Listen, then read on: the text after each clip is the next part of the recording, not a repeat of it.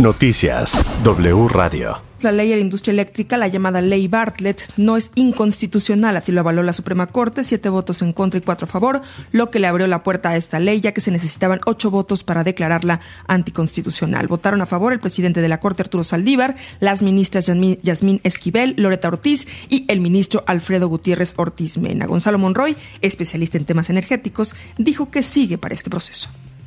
Una, eh, justamente con este voto de 7 a 4, esta votación, eh, justamente se, se implementa esta iniciativa que se vuelve literalmente la ley sobre la tierra.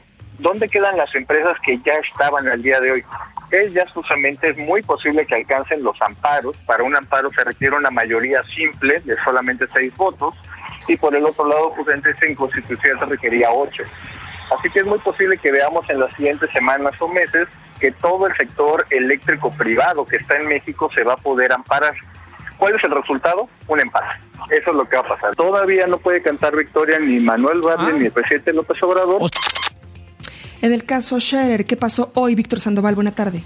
Gracias, eh, Areli. Con más de una hora de retraso, pues han iniciado esta audiencia que lo más seguro es que se difiera luego de que por lo menos un, nada más uno de los cuatro abogados que representa Juan Collado en la acusación que presentó por eh, presunta extorsión eh, eh, para dejarlo en libertad, a cambio también de la Caja Libertad, se ha presentado uno y se espera de que de un momento a otro el juez federal en el recursorio preventivo norte pues declare que inexistente la audiencia y pudiera quedar reprogramada para otra fecha. El reporte que tengo de momento.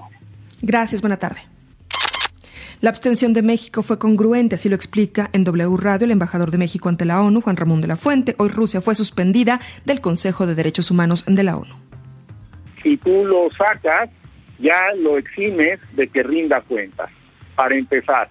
En segundo lugar, porque es congruente con todo lo que ha venido haciendo México, Carlos. Condenar la invasión rusa, condenar los ataques a civiles, condenar las imágenes horrorosas. Estamos convencidos, Carlos, que la solución del conflicto y la restauración de la paz tiene que darse en el contexto de un diálogo incluyente. La mamá de Hugo Carvajal, Maurín, habló en W Radio tras la detención y la primera audiencia del presunto asesino de su hijo. Yo creo que por el cerco, Carlos, que le fuimos generando. Ya. ¿Has tenido tiempo para el duelo, Maurín?